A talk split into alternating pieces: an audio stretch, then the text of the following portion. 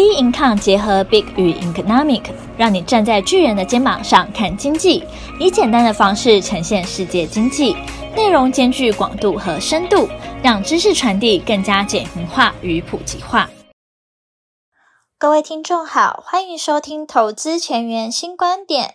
今天由我们财经诸葛 David Chen 向各位听众聊聊美商务部长访中之美中关系对后市经济发展的特别分析。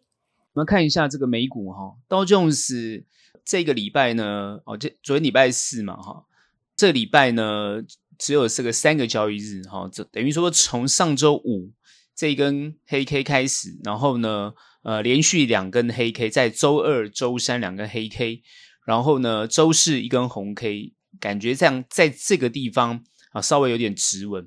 那现在目前看起来呢，它呃跌破了季线哈，跌破季线之后，呃后面的走势会怎么样？因为之前已经跌跌破过一次，然后后来弹升啊，差不多到三万五千点这个附近之后，又开始往下，等于说做了一个呃跌幅的动作。那我们同步观察，包含费半，包含这个纳斯达。哦，那费半也是跳跌，然后呢，纳斯达也是跳跌。那在这个位阶上来讲呢，基本上便是大家原本要往上反弹之后往下修正的一个呃很明显的一个态势。等于说，目前美股看起来在这个位阶上来讲呢，呃，要把它呃稍微做一个呃热度的浇熄哦，等于说呢，不让它在这个位阶上涨太快。其实蛮符合我认为联准会的想法，因为现阶段来讲还是处于一个。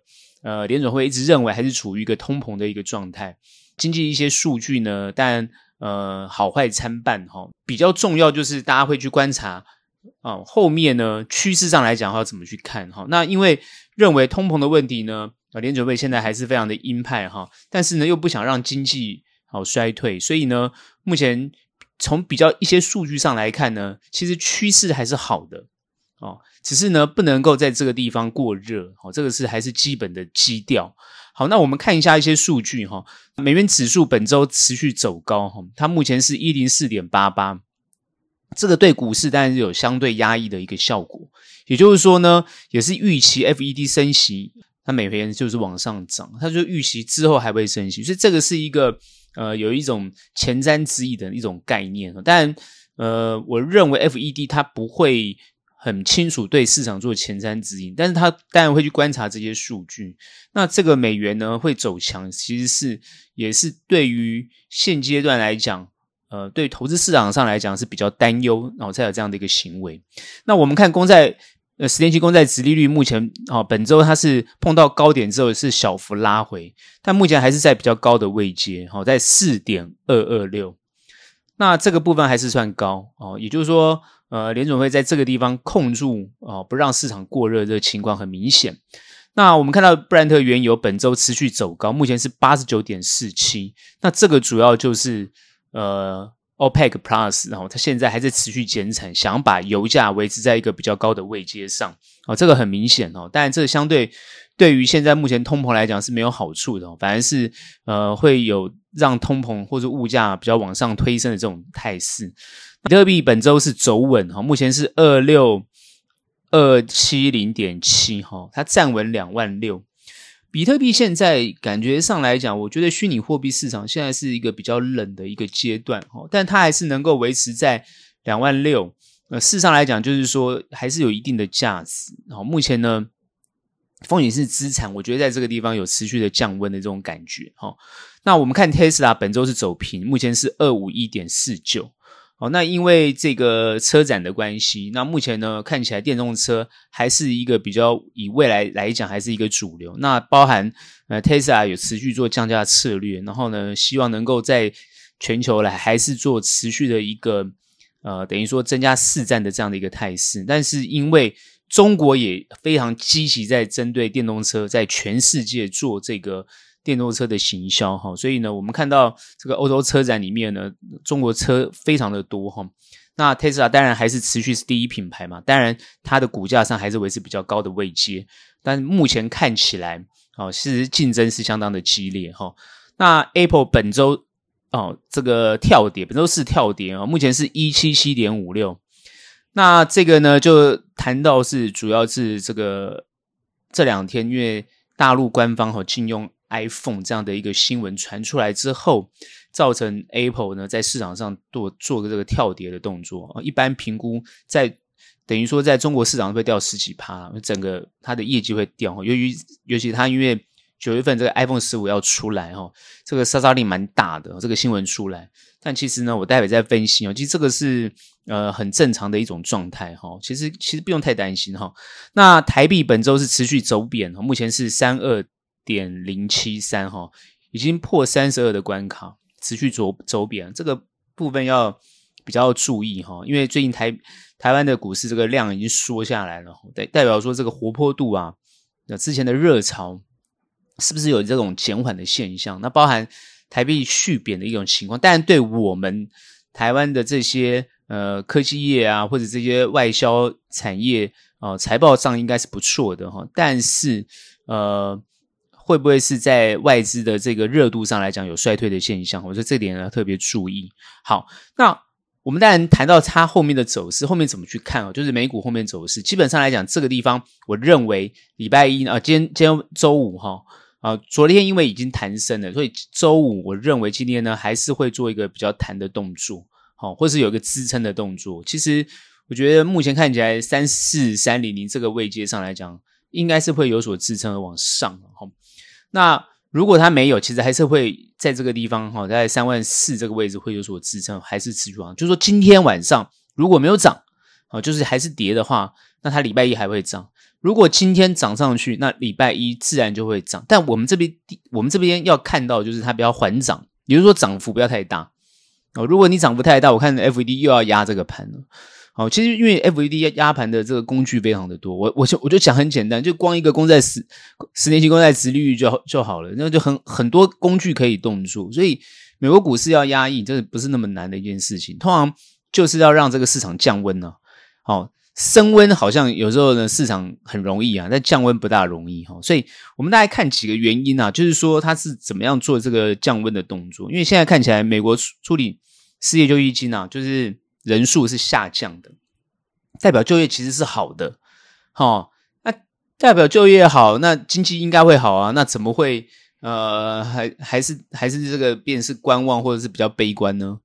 那我认为应该是就是呃。等于说，对后面经济上来讲，就是说比较担心，因为失业率下降，代表就业啊非常充分的情况之下，那当然薪资还是一样是会上涨，那等于说会推升的物价，我觉得他们是这样判断的哈。那投资人就是担心联准会延长这个高利率的一个情况，就是不会降息，因为经济会持续好嘛，所以这个是。呃，市场的一个判断，所以市场因为这样的判断，所以造成市场现在是处于一个比较衰退的一种，就是比较投资比较减少，然后股市股市行情会比较往下的一个动作哈。再加上谈到就是说包含中国的部分哦，所以今天我大概会花时间分析一下，主要就是这个美国商务部长雷蒙多啊，这个访问中国。啊，所带来的一个后续的一个经济效益。我们现在看全球的经济，当然是已经进入了一个呃比较碎片化的一个现象，就是不再是好、完完全的全球化，它已经是一个碎片化的一个现象。那在这样的一个经济情况之下，你比较不容易拉动全球的经济。好、因为呢贸易量一定是减少的。好、因为各国都做了一个贸易壁垒的动作之后，就会减少。所以呢，现阶段各个国家当然是希望能够。既要顾到国内的就业、国内的经济、国内的企业，当然又希望能够做哦，能够做贸易。也就是说，心里我觉得从这次联盟多，也就是拜登政府的行为可以感觉出来，就是我要设贸易贸易壁垒，但我同时间还是要把我东西卖给你。那这个概念大家理解吗？就是说我一样要跟你做生意，我东西一定要卖给你，但是呢，你东西尽量不要卖给我哦，这个这个是一个私心呐、我的意思说，各个国家都有自己的私心，其实这个私心是来自于内部的压力，就是国内内部问题所产生出来一种压力。也就是说，在贸易互相贸易的过程当中，希望做个呃合理的平衡，也就是说，尽量不要变成是一个出超国啊，希望自己是成为入超国。可是美国本身就是一个比较强的一个消费市场，那美国人大部分都是以消费为主的话，他相对会去全球购买很多的东西，那自然而然就会产生一个呃逆差的一个情况啊，而不是顺差的情况。那他要卖给别人东西哦，别人买他的东西呢又不多啊，所以呢造成这样的一个问题。所以他为什么一直希望这个厂在他的工厂尽量回美国哦，这是一个他原本一个出基本的概念，不管是川普也好，拜登也好，或是之后的政府也好，都是一样，就是说希望先稳固自己国内的，不管是工业哦，不管是制造业哦，制造业、工业，包含呃科技业哦，不管是各个产业，都是先回到自己的美国之后，然后才是外散哦，不然现在因为。大部分的工厂都都移到别的国家去了，所以呢，没有办法，等于说美国人被迫要从国外买更多的东西回来啊，因为都在国外制造，可能品牌都挂自己的美国国这个国家啊，那这样就会产生这种贸易上的问题。所以这一次我们看到，呃，从布林肯到叶伦到雷蒙多商务部长啊，因为商务这个雷蒙多是非常反中的哈。他的言论，尤其在美国的言论，哈，不管是对高科技的限制各方面，这是非常强力在做抨击的。可是呢，他为什么这次要特别去中国？主要就是呢，哦，他们有七千亿美元的这个贸易额，所以他这次去中国呢，当然无非就是希望能够中国多跟美国买东西，不管是从农业啊，好到飞机啊，到各个商品，尽量买，但是。唯有一个东西不卖你，就是所有的高科技，尤其是半导体，哦，这种高阶晶片，它不卖你，哦，所以呢，呃，这个就是掐着这个卡着这个中国的科技发展的脖子，哦，现在很明显就是这样子，好，所以呢，到底现在为什么他去了之后产生什么样的效益，带着什么样的东西回回回美国？雷蒙多去了中国之后，当然他是没有见到习近平，因为他的规格待遇其实是跟呃叶伦是同级的，同级。但是他当然是见了李强，就是美中国的这个国务院总理。那因为国务院总理主要是负责经济的部分，所以他特别去等于说会面。会面之后主要谈的就是说，好，那怎么样增加贸易？那怎么样呢？呃，互惠的这样的一个想法。但是他咬得非常的死。就是只要是扯到国安的议题啊，这个没得谈。哦，他也去跟呃这个美国企业在中国的这些代表来谈这个概概念，就是说只要国安一切没得谈，非国安的通通可以谈。那这样子的话，也就是造成现在很明确，中国必须要从科技上去做突破，它必须要靠自己，因为这点没得讲。好，所以呢，我认为当当雷蒙多一离开中国之后，为什么中国马上就提出来，就是说所有的官方好禁用 iPhone 这件事情？事实上来讲，iPhone 在中国其实卖的非常好，因为它占了十几趴哦，就整个整体销售占了十几趴，卖的非常好。好，现在 iPhone 我认为应该是中国的第一品牌。好，但是当这个华为出了第一支。哦，类五 G 手机，哦，甚至呢，就是类卫星电话的这样的一个东西，绕过了美国的高阶芯片，而且它用的芯片是中兴的七纳米芯片，这是让全世界非常的哗然。就是说，你中国已经是不是追上了美国的科技？其实这一点，黄仁勋他之前有讲过，因为黄仁勋他因为美国要限制高科技，尤其是 G。这个 GPU 哈，尤其是黄仁勋的这个 AI 晶片是绝对不能够卖给像 H 一百这种不能卖给中国，绝对不行。那怎么会你中国有办法突破？这一点黄仁勋就讲过，他认为这这是非常不智的一种行为。也就是说，你现在限制我卖现在的晶片给中国，使得我们这些科技业这个等于说业绩掉的非常的多。会会掉非常的多，你少了中国中国这块市场就掉的非常的多，然后呢，你又不能够确保中国没办法技术突破，那这一次华为就做了这件事情，就弯刀超车的方式。其实华为被美国限制非常的严重哦，就是完全限制，所以它手机原本第一名，市占市占第一名哦，然后呢完全下滑哦，完全下滑。所以呢，包含华为之前的这个五 G 的设备，全球被打压，好，华为几乎是被压着打。但是他这一次出了这一支手机哦，那当然是让很多这个呃市场非常的惊艳。但是当然很多人又去细细的去看这个手机，其实认为是没有办法赢过 iPhone 十五的。它的层级大概顶多就是可能连十四都不到。哦，那当然大家就对他这个对于什么这种科技啊夸张夸饰啊，然后做一做一番的嘲讽。但是不管你怎么去嘲讽他。你总是会看到到他的进步，哦，因为其实他们发展电动车，因为电动车的科技没有那么高，晶片的要求没有那么高，所以呢，一般来讲，车用晶片它的等级没有那么高，所以呢，比较不会受到压制。但是这种手机的晶片是一定是要求要非常高的，那再加上量子电脑这种 AI 的晶片，那更要求非常的高，所以呢，美国就要从这个地方限制你。那至于以至于会造成你的这个军火科技哦，就没有办法哦，这个超越美国。那这样就可以在安全性哦，就是所谓的地缘政地缘政治的地缘安全的这一块，可以很做十足性的压制。但中国当然也不是省油的灯啊，也就是说你压制没有关系，那我就努力发展哦，从科技的各方面的角度去下手去发展。那当然，很多人会去挑中国的毛病，这是必然的。但是中国会认为说，你挑我毛病也是应该的啊。那我本身来讲，就是自己努力发展。好，你去看华为他们自己内部的开会，好，你去看任正非他讲的话，他就说，OK 啊，你你限制我，我们现在还是会给你买，我们很希望你卖给我，但你不卖给我，我们还是自己想办法发展，我们还是会自己想办法发展。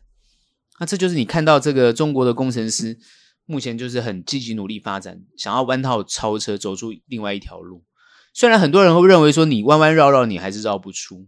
而且这一次可以感感觉得到，雷蒙多去了中国之后，后来呢，荷兰的这个艾斯摩尔又发了一份声明，就是说他们会持续供货给中国，等于说就有放宽的这种迹象。也就是代表说，美国人的策略很简单，他就是看看你发展这个。我们之前就看到，好像各个国家都有这个问题，就是说我我先限制你，就是我限制你，就是说我不卖给你。可是当你快发展起来的时候，我又马上卖给你。各位这样知道吗？他的策略就是这样，两手策略。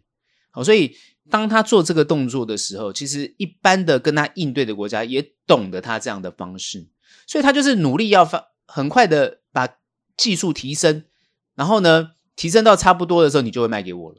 所以我只要努力技术提升，反正你迟早会卖给我，因为你要做生意啊，因为你不做生意，你的企业也会受不了。毕竟我有这么庞大的市场，所以我发觉两方面都懂得怎么跟对方作战。好，我讲的是外交，我讲的是啊外交包含贸易的这个这个战法。好，所以呢，美国现在呢也是希望能够，现在很清楚嘛，雷蒙多这个商务部长已经讲了嘛，除了国安以外。的所有贸易、所有生意全部都能做，积极做。所以他那天他去的中国，特别谈到这个美国的化妆品、化妆保养品，反正就是只要是跟国安以外的，我全部希望能够强化贸易。哦，那当然中国就有话语权了，就那除了国安以外的，那我就看我有没有需要，有需要我就跟你买，没需要我就跟别的国家买。所以你你从这一次可以看到，他们不仅在呃这个金砖十一国。包含现在 G20，习近平不去哦，派这个李强去。你可以看到整个政治的动作，也就是说，中国现在是说好，你们西方国家要打压我没有关系，但是我就是努力发展，我努力发展。好，虽然西方媒体不断的抨击说，哎呀，你有房地产的问题呀，你有地方的这些金融的问题呀，你有什么什么问题，一大堆问题啊，社会问题一大堆。好，中国说。这些问题没关系，我都努力来处理。啊，你们点出的问题，我都不否认，我也不去跟你争执，我就是解决问题。我觉得这才是一个任何政府应该有的态度。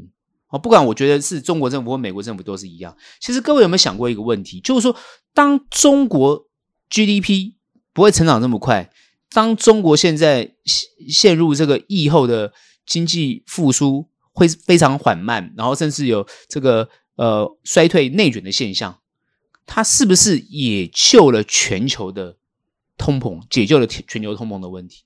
因为全球全球的通膨非常严重，但是当中国的需求下降之后，就不会推升全球的物价，反而让全球物价趋于一个现阶段可以疗伤的一个阶段。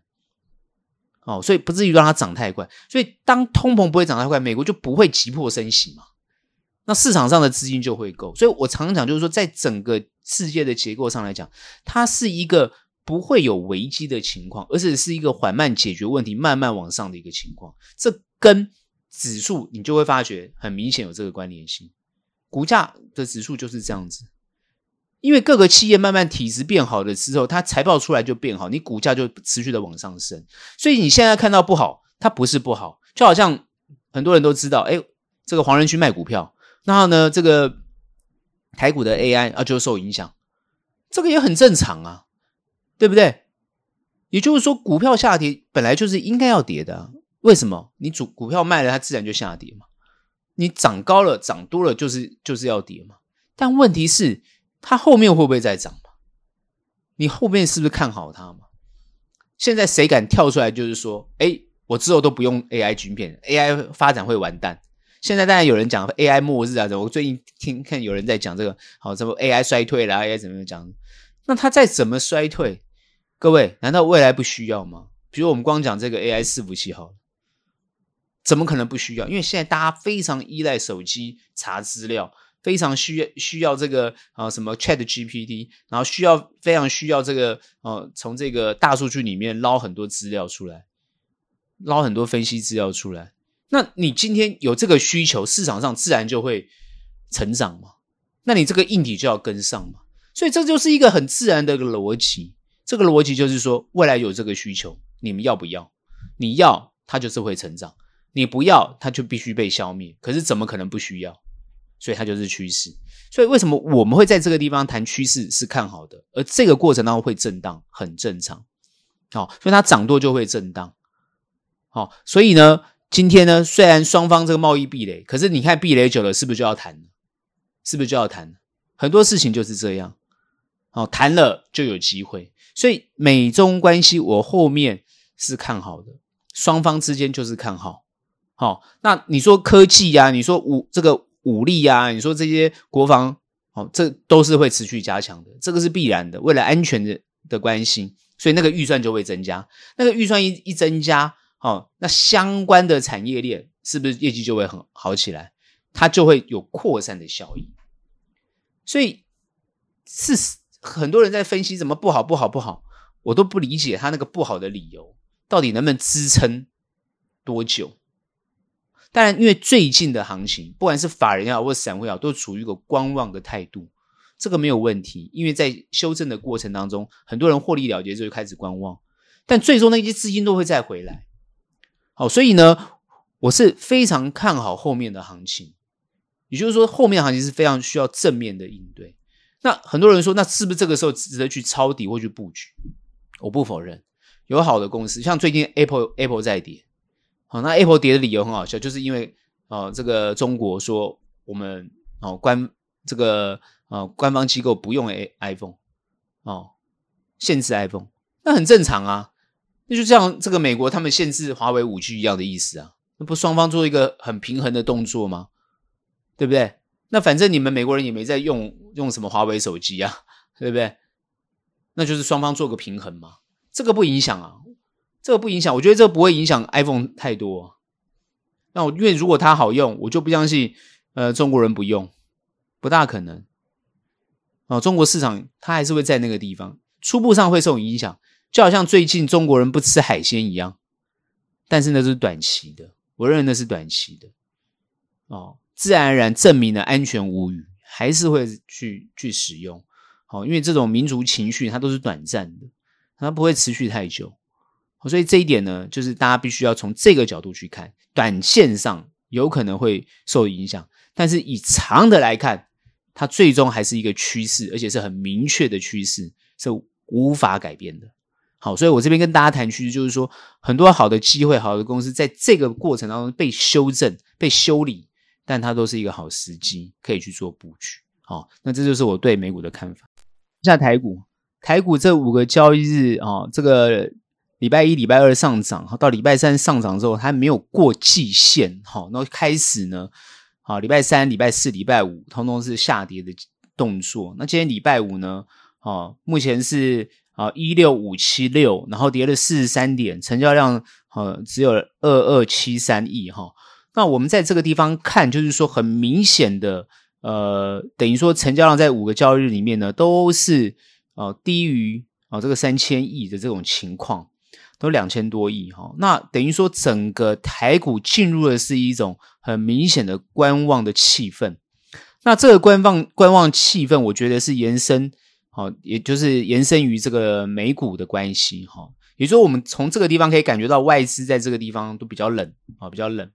好，对于投资的氛围呢，是完全没有起到一个任何拉抬的作用。那最近都是内资在做哈，所以很明显的就是说，这个时候的观察是，诶，到底是股市不好哦，还是呢，哦，是整体氛围哦出出了什么样的问题？那我们之前已经分析了美国的状况，因为美国现在在观望的情况，自然而然就影响到台股现在目前的状况。可是趋势来看，其实并不影响。我们之前说会过季线。那照理讲，原本要过季线，它碰到呃这个快接近季线的时候呢，就突然开始往下修正。事实上来讲呢，也是一种压抑的动作。那这个压抑主要来自于呢，除了国内的选情之外，那也就是呢，公布了财报之后，发现啊很多这个 AI 相关，因为最近的 AI 股就是普遍是被压抑住了啊。那台股目前呢也找不到相对的主流。那因为在没有主流的情况之下呢，好，资金呢，这个时候呢，就失去了这个呃，这个集中化的这种关，这种这种这种状况，就开始呢，纷纷呢，可能就是有一些获利了结的动作。但我觉得这很正常。好，在高档上获利了结，短线资金在高档上获利了结，是这是本来就应该的动作哦。所以呢，量缩价跌，反而是会看清楚后面有哪些公司值得买。也就是，最近要开始去观察哪些公司值得进场。才是一个比较好的时机，但是只是观察哪些公司要进场，而不是急于进场。我不认为这个阶段，在外资还没有主动积极开始去呃操作的时候，贸然的呃这个操作反而都不会得到太大的好处。所以呢，这个时候便是市场上的一个共识，这个共识就是，诶，维持一定的交易量，但是不让它过热。那这就是现在目前市场上的共识。好，那为什么不让它过热？当然呢，也是跟这个整体经济发展有关系。好，最近已经不会炒这种地缘政治的问题，但还是有人会拿出来讨论呐。好，那因为那个地缘政治的问题，当然还是比较关键。但是呢，它并不影响整体经济的发展状况。现在全球，我在上周已经讲过，还是那个那个观念，就大家都在疫后里面慢慢发展，要希望。经济活络起来，但是呢，呃，所面临的问题不少，他都必须一一解决。那刚好又面临到这些大选的这种情况，所以不管做任何的政策刺激也好啦，或者是做任何的这个呃制度的改变也好啦，都希望这这个经济能够在过程当中，好、哦、慢慢的恢复，哦，恢复到疫情前的情况。这就是现在各个政府要做的事情，所以你可以看到很多刺激的呃这些政策出来，就是希望能够让经济哦起来。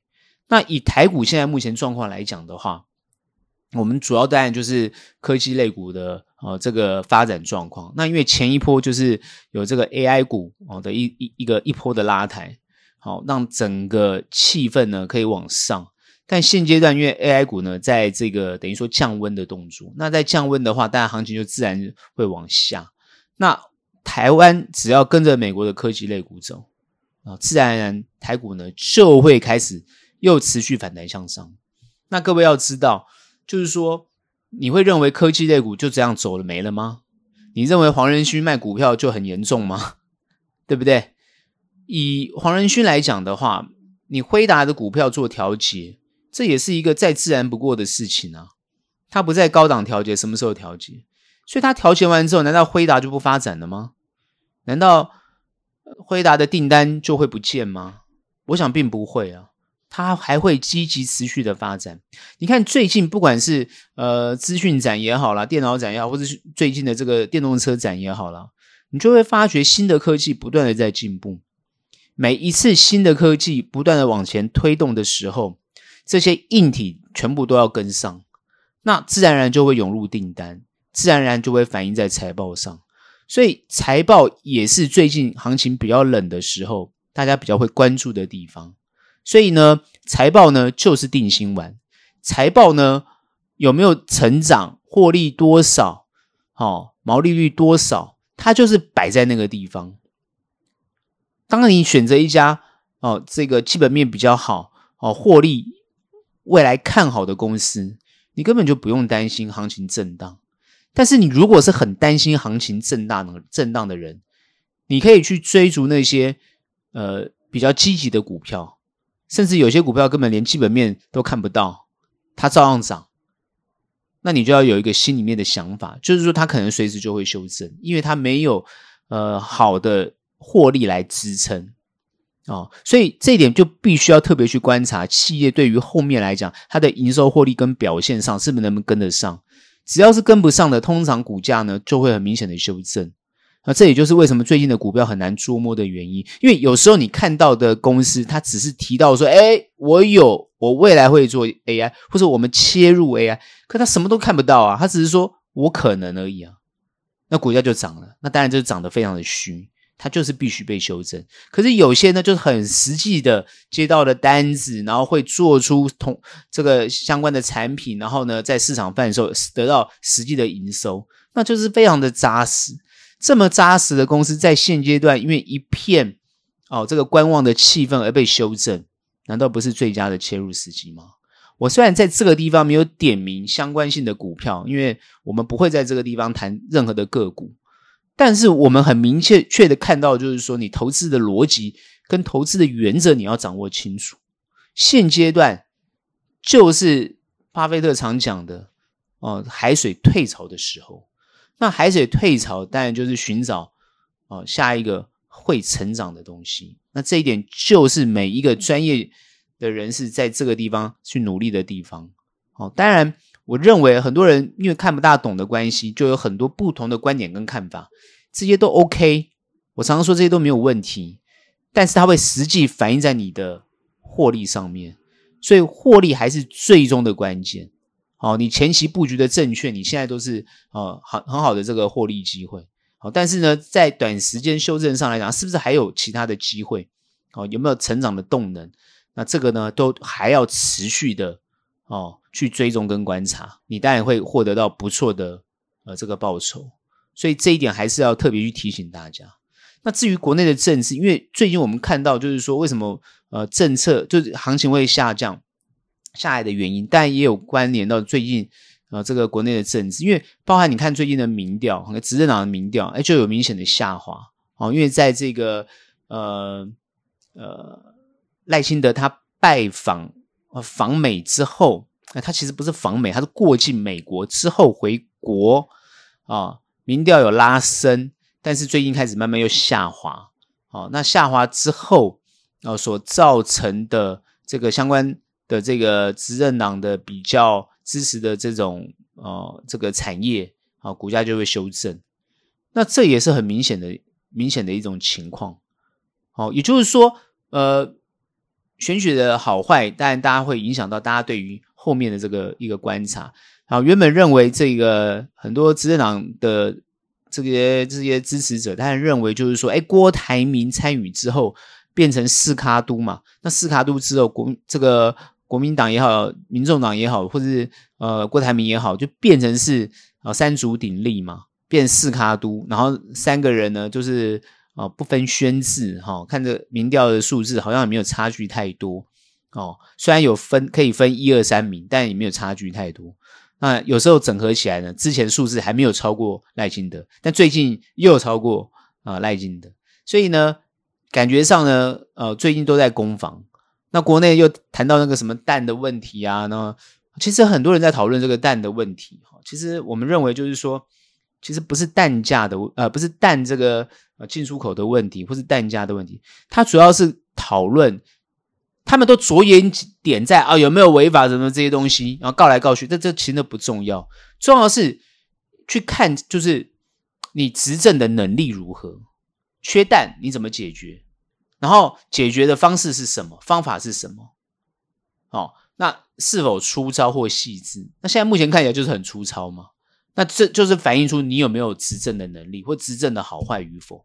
哦，看问题是这样看的，哦，不是看他们表面上在那边吵架啊，在那边告来告去，那个都那个都浪费时间了。其实那个东西无聊到透，这没有对错问题，主要是看你执行的能力。比如说之前很多人谈到那个呃这个新北啊啊的这这个这个问题啊，哈，新北市政府处理这些事情的能力。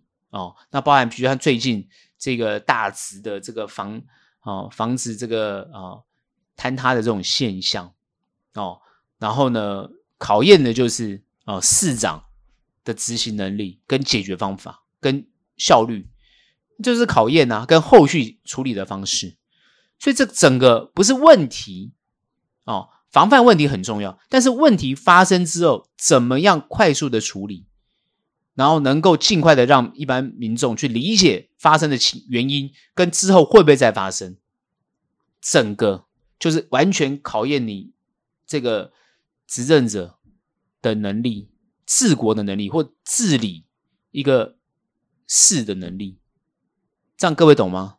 我们看的看的就是这个处理事情的能力，这个我觉得才是一个比较理智哦，那也比较正确的一种观点。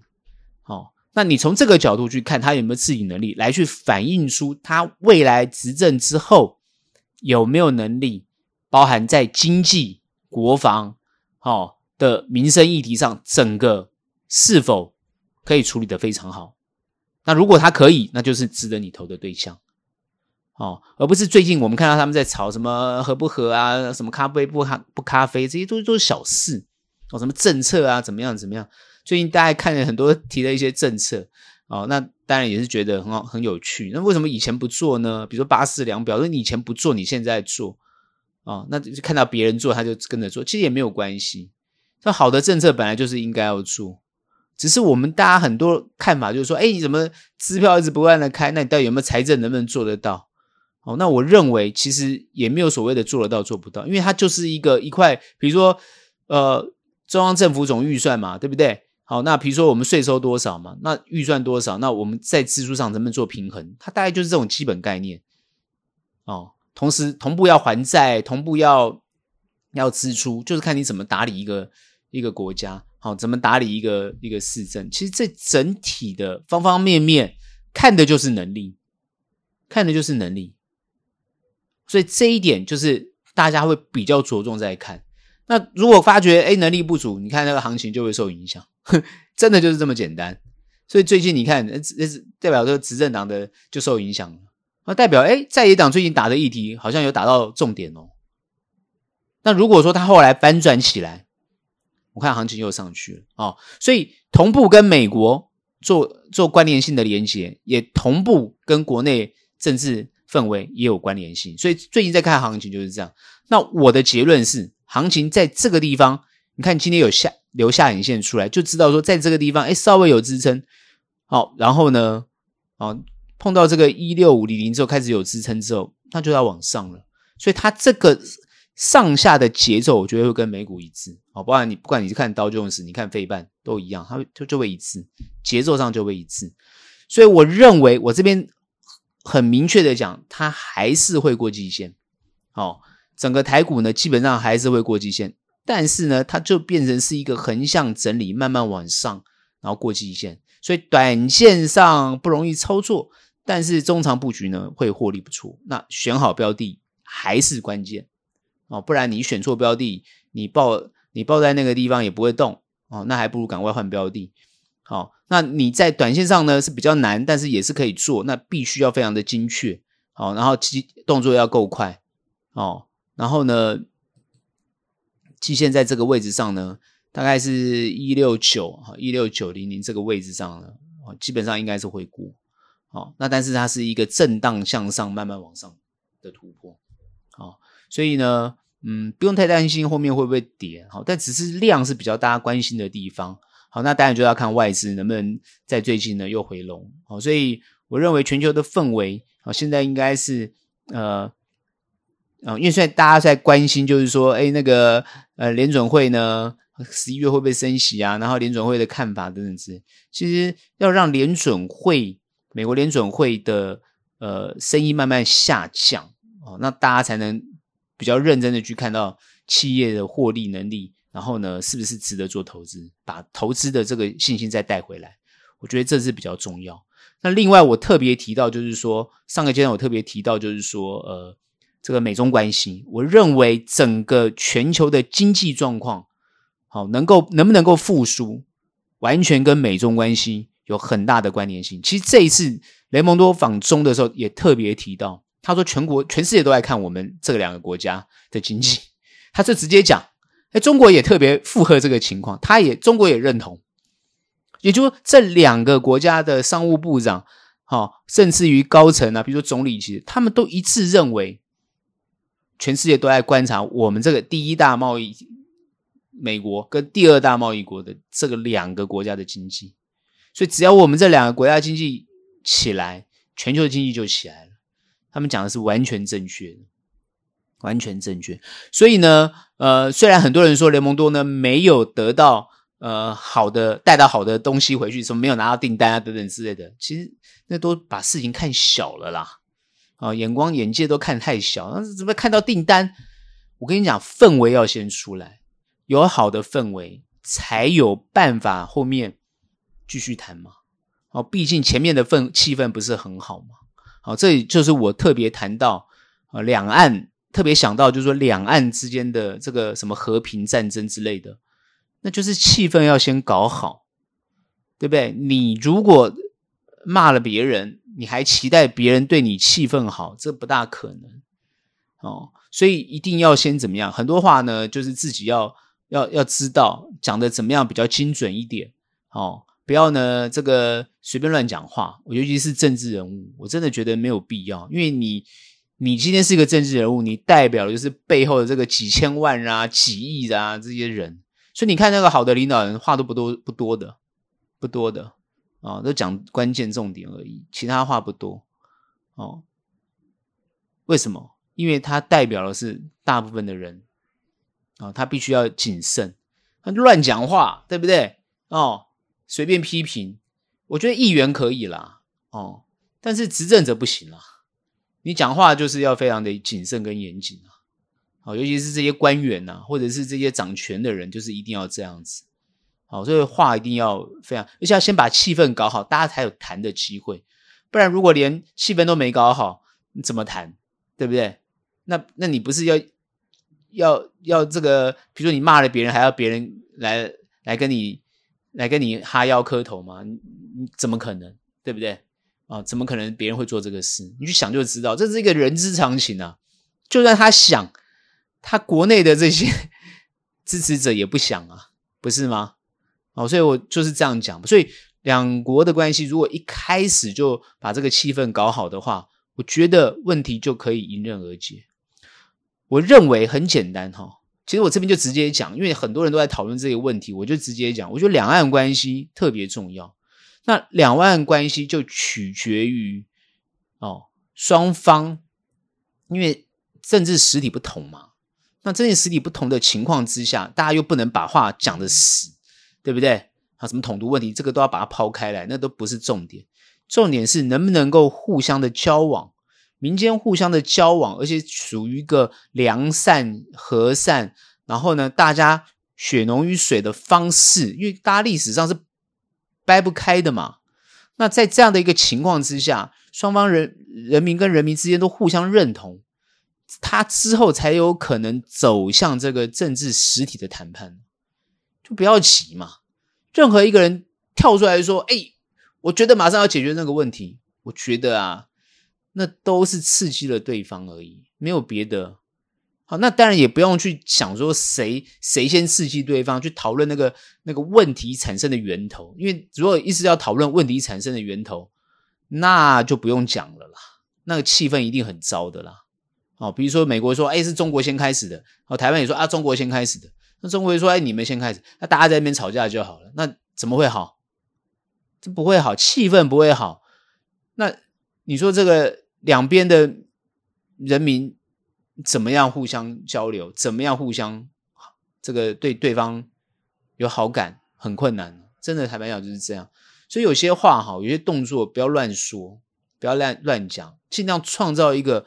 和善的哦气氛，那你说统战也好都没有关系，你互相捅嘛，他捅你，你捅他都没有关系嘛，对不对？那至少你保持这个和平的、和善的这个气氛，双方互相交流，那民间互相认同，那我觉得哦，慢慢之间呢，就是可以把这个和平带带进来。不然就是大家剑拔弩张啊！我觉得所有任任何双双边的这个剑拔弩张的对象，我觉得都是需要被惩治的对象。我坦白讲，就是这么简单，不客气的讲，就好像这个美国一样，什么极左极右一样，就是那个极右的人觉得要被惩治，极左的人也要被惩治。我我觉得，比如说美国，大家都知道这个种族的问题很严重。那你去想，他种族问题是来自于肤色的问题，其实这本身就不应该出现的，因为人跟人之间，他不应该因为你的肤色而我就看轻你，不能这样子。我们应该看的是你的人格、品格，看你的这个价值。也就是说，我之前一直谈上上一周讨论的，就是不管任何的肤色，都遵守这个游戏规则，跟遵守这个法律。我们就共同的认同这这一群人，而不是因为肤色。所以这一点讲的非常好。如果是因为肤色而去做的任何动作，都应该被谴责。哦，不管是你任何的肤色的人种，就应该被谴责。而是看你这个人的品格，我觉得绝对不是看肤色。所以很多人说：“哎呀，我不喜欢这种人，我不喜欢那种人。”你你不喜欢没有关系，可你不用讲出来。但是你可以去观察那个人的品格，对不对？他是不是符合一个一个这个这个人最基本的这种遵守规则的这种观念？然后你设定的制度就必须要一视同仁，所以谈的就是这种观念。所以当时美国的黑人在争取人权的过程当中，他要的是一种公平的对待，不是肤色，是公平对待，把我们大家都当个人一样来看。至于。不管任何肤色，只要犯了法，违反这个游戏规则，通通要被惩治，就这么简单，不会很难啊。尊重游戏规则，我还是强调尊重游戏规则。任何不尊重游戏规则的，都需要被惩治，就这么简单。这就是法治精神，哦，这就是法治精神。所以，一个公民最基本的就是法治精神。如果连这个法治精神都没有，那。那那就不要不需要谁尊重谁都不需要，因为你不尊重这个法律，法律也不需要尊重你，那人家也不用尊重你，那你就随时被别人侵害，就这么简单，因为你不尊重嘛，对不对？我们讲的是不是这个道理？比如说大家都排队排好好的，你你偏要插队，那我想请问一下，你不是犯众怒吗？这就是一个最基本的游戏规则嘛，大家排队，你不排队，你不犯众怒，谁犯众怒？不是吗？游戏规则就定在那个地方。好，那你会说，我就不想要游戏规则，可以啊？那你是不是多数？你可不可以有能力去改这个游戏规则？就这么简单吗？好不好？所以这个东西不讨论，就是说一个叫素质，公民的素质，一个公民的素质，一个法治的精神是最基本的。美国也一样，我觉得台湾也一样。啊，如果不尊重这些法治精神，哦，所以说，因为现在呃，不管各个国家都谈国际法，国际法一样嘛，他希望大家都遵守一个游戏规则，像联合国，他就在遵守一个游戏规则。因为有人不遵守，那大家去谴责他，就这么简单嘛。就这就是一个基本概念。好，所以我我这样谈就是说，呃，一样在股市一样，也是它有一定的游戏规则。好，那不遵守游戏规则，那你当然就是就是被惩戒的对象。哦，所以就是哦。等于说，谈这个东西是让大家去思考，在经济发展上，这个是最重要，大家必须遵守的游戏规则。好，那这是我的看法。今天的节目就到这边结束，喜欢我们欢迎订阅，有任何问题、任何想法，欢迎到脸书专业以及 Instagram 跟我们做交流。那我们下期节目见，拜拜。